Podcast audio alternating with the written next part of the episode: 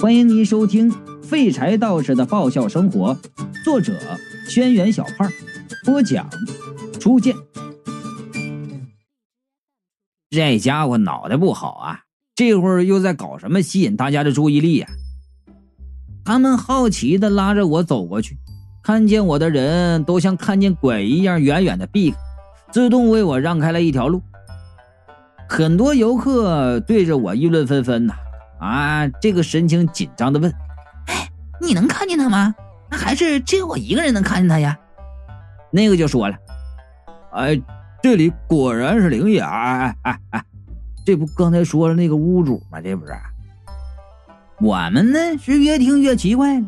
哎，走到雷迪嘎嘎面前，低头去看，雷迪嘎嘎身旁啊摆着我的照片，面前的纸上写着。”卖身葬父四个大字那纸上还有柔客扔了几块钱，强人给气乐了。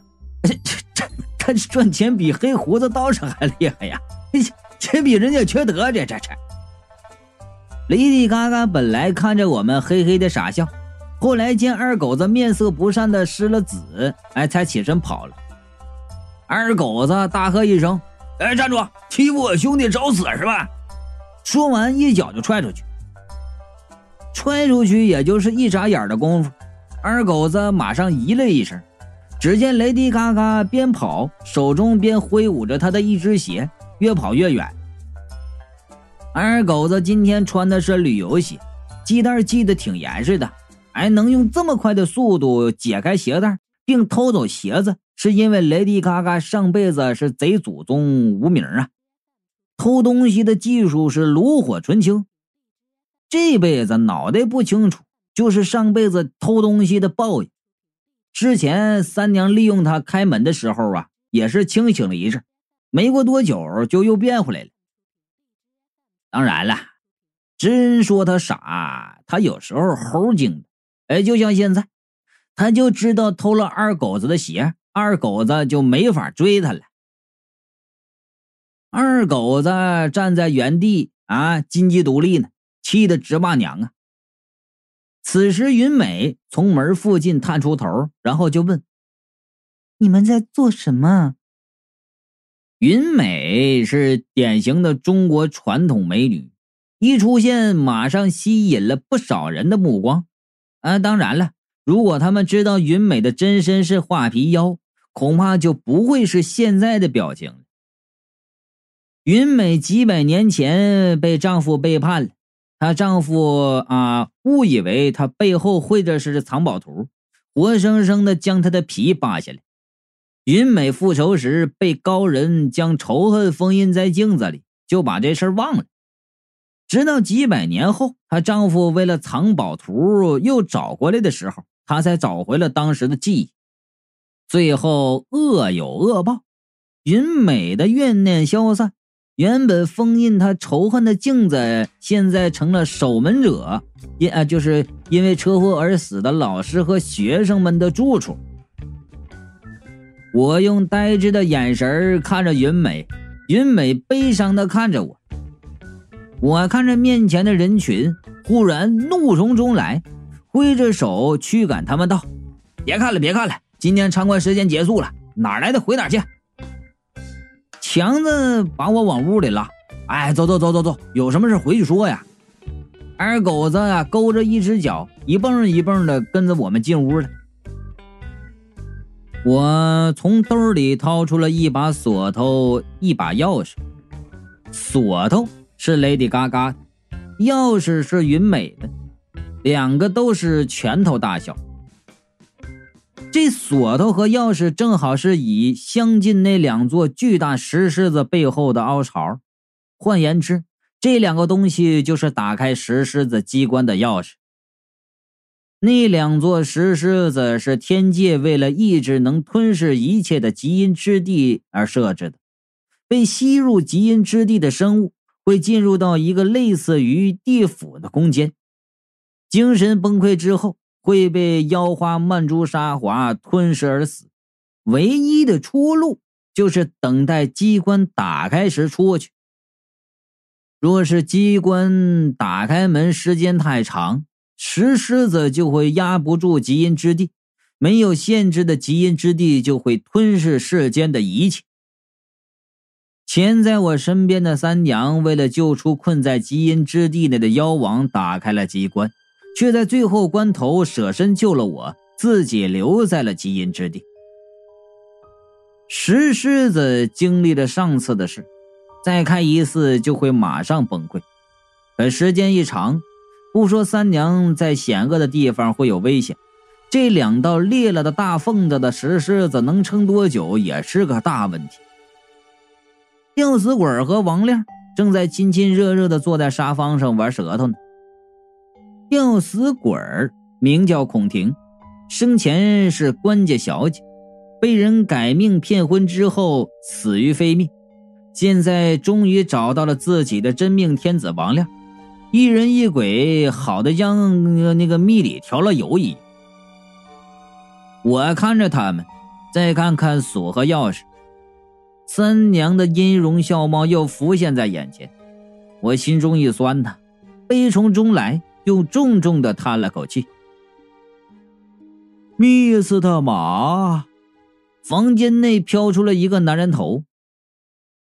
这个男人头叫做关星，百年前在迷雾事件中死在这里，后来为了弟弟关武，就一直留在了小二楼。男人头问：“你找到欧德密斯特马的消息了吗？”我摇头。男人头口中的欧德密斯的马，是指我爷爷的二叔的大爷的曾孙子马建民。哎，马建民呢是个不逊于我的出色的道士，曾经不知道用什么方法深入到了极阴之地内的空间，见到了妖王，并说呀会帮助妖王找出破解那个空间的方法。妖王坚信马建民能救他们，我也答应了三娘去救他。问题是，这小二楼是马建民留给我的遗产。遗产这两个字说明马建民已经死了。按理说，我直接去地府找马建民的魂魄就可以了。可是马建民死后，魂魄却并没有去地府。换言之，马建民失踪了。这阵子，两个鬼差苟富贵和吴相旺一直在联系全国各地的鬼差。寻寻找马建民的下落，但是一直没有消息。我们之中最后一个见到马建民的人是我师伯李伯通。这阵子他给我讲了不少马建民的事，基本上这俩人凑在一起，呃，过的就是喝酒、闲逛、打混的日子。但从李伯通的话中可以看出，马建民绝对是个讲信用、重义气的人。最后一次见面的时候，马建民和李伯通说，他答应了别人一件事，要去寻找线索。按照时间推断，马建民说的那件事情十有八九就是将妖王他们救出极阴之地。也就是说，马建民是在寻找解决极阴之地的的方法的途中失踪了。他到底找到了什么？为什么会失踪呢？而且在这一系列的事件中，还有一个完全看不出身份、动机，却酷爱玩神秘的改命人存在。呃，那胖子虽然捂得严实啊，可是头上黑气环绕，不出几日一定会出事儿。李伯通搬着他的算命摊子走过来，边走边摇头。哎，我帮他算命是为他好啊，他竟然不领情。哎呀，罢了罢了，这就是命，强求不得呀。强子这样的青年企业家呀，最相信这些迷信思想。听到李伯通这么说，马上就问道：“哎，难道你真有点本事？”？”李伯通眼睛一亮啊，那那当然，哎。你要算姻缘、事业还是家庭啊？哎，看你是小马的朋友的份上，我给你打折啊，原价九千九百九十九，现在就算你五十就可以。刚才不十块吗？你这是杀熟啊！我一听他要忽悠我兄弟，马上就清醒了，然后说道：“算了吧，你你净吹牛！哎，如果你真的那么能，当初答应的我的事儿啊，早就做到了。”三娘被困在极阴之地后，李伯空答应过告诉我马建民的事，但是呢，后来挑了一个月黑风高杀人夜跑过来找我，跟我说呀，让我做好心理准备，他要讲故事了。我看他那个劲头，吓了一跳啊，以为马建民做过什么不可告人的事。紧接着，李伯通从道袍里拿出一个小本本，开始给我讲本子上他记录的事。我伸头一看，上面写的是差年差月差日，马建民和我打赌输了我什么什么。怪不得呀，他让我做好心理准备呀，他是想要债呀，这是。我就说了，哎，怎么全是他欠你呀？啊，你欠他的呢？李伯通就不高兴的说了：“就算是好友，我也不可能把所有的事儿都记清楚吧？你让人马建民当初咋一没巴掌抽死他得了呢？”李伯通就说了。我不可能时刻都和马建民在一起啊，所以肯定会漏到些重要的事情。我就问了，那咋办呢？李伯通说：“要完整的看一个人的一生，最简单不过，只要去地府看轮回盘就行了。”听到他这说话，我马上下地府找阎王。谁知道阎王死活不愿意给我们看，说这牵扯到了鬼的隐私，万一被人知道，告上天庭他就完了。后来李伯通答应了这事儿，他来搞定。之后几天不见人影，今天来了也啥都不说，就在我家门口忽悠人。李伯通摸着胡子就笑道：“ 哎哎哎哎，这个，嗯。”我今天呢，就是为这事来找你啊！正好现在快到时辰了，哎，该有人来接我们去地府了。